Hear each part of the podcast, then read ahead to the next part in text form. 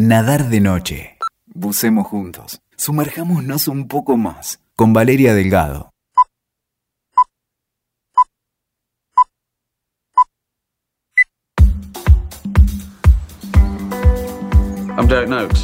De un tiempo a esta parte venimos hablando bastante de Ricky Gervais.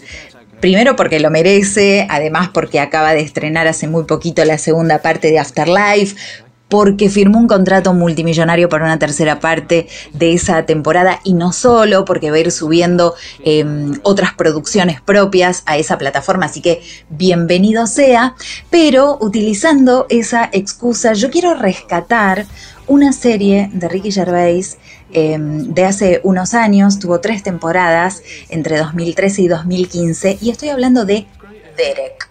Derek es esta serie creada, dirigida y protagonizada por Gervais, que se emitió en la televisión británica. Em, después tuvo ya esas últimas temporadas en coproducción con Netflix, una serie que lo lleva a Gervais a estar nominado a los Globos de Oro y a los Emmy como mejor actor de serie de TV, comedia o musical. El personaje de mm, Gervais es un enfermero que trabaja en un asilo de ancianos. Toda la acción transcurre allí. A partir de ese entorno eh, eh, y el de su trabajo como eje de su vida, la serie va mostrando cómo Derek entabla sus vínculos o sus relaciones con los residentes del lugar, con su jefa Hannah, que es una mujer que dedica su vida a estas personas, una mujer sencilla que arrancó ahí como empleada de limpieza y desde ese lugar hizo toda la carrera hasta llegar a manejarlo, a gerenciarlo. Es un hogar estatal, es decir, que todo el tiempo también se habla o se problematiza la falta de financiación, eh, el, financiamiento, cómo va a suceder el financiamiento de ese lugar, cómo van a sobrevivir esos viejos ahí.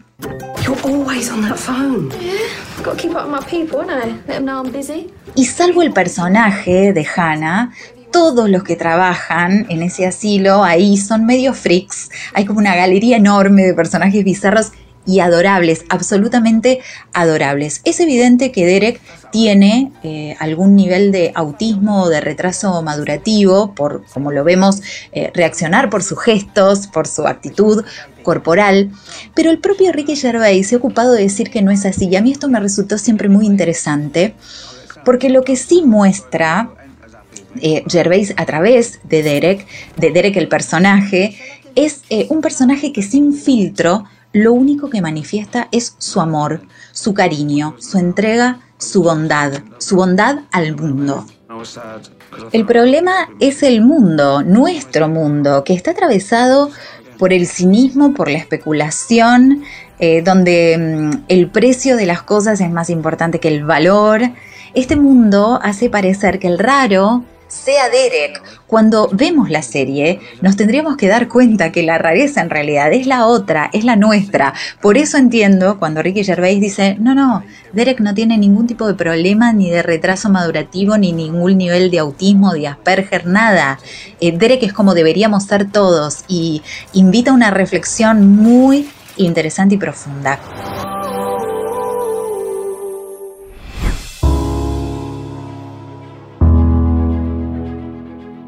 Volviendo a Derek la serie, eh, lo que plantea es una historia muy humana. Eh, por supuesto que el humor de Gervais está presente todo el tiempo. ¿eh? Hay un par de personajes que son así como muy extremos, muy border. Uno tiene una obsesión sexual, entonces en ese contexto de ancianos descoloca. Pero mm, Gervais siempre en sus creaciones tiene como este tipo de personajes disruptivos extremos, mientras va contando otras historias más emotivas, bueno, tiene eh, estos, eh, podrían llamarse, como se les dice en cine, comic relief, estos alivios cómicos eh, o humorísticos.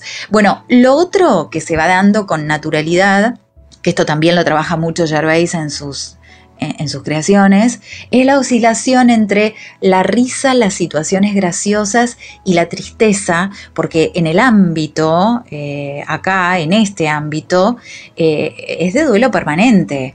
Es así, como en Afterlife eh, al personaje principal lo atraviesa un duelo, acá la serie completa está atravesada por la pérdida, porque todo transcurre en el final de la vida de las personas y con qué dignidad y con qué nobleza ellos la viven. Hay que correrse, creo yo, del cinismo para poder disfrutar de esta serie que juega mucho más al límite que Afterlife, ya que, digo, por lo mismo que plantea, por lo que estamos diciendo, porque exhibe nuestros vínculos con los adultos mayores, por cómo se los trata, por cómo se los ignora o cómo se los destrata. Todo esto está presente desde el primer capítulo hasta el último. Recordemos que son 12 eh, episodios, son dos temporadas de 6 capítulos cada una, es una serie muy fácil de ver, muy rápida de ver, no sé si es fácil, pero es rápida de ver porque son capítulos cortos, de comedia, y después hay un especial de una hora, que sería algo así como esa tercera temporada que no existió, pero hay como un especial de cierre conclusivo de lo que es Derek.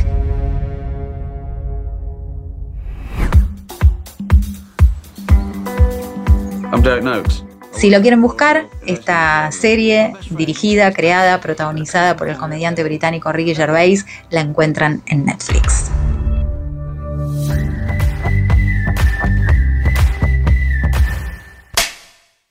Escuchaste Nadar de Noche. WeToker. Sumamos las partes.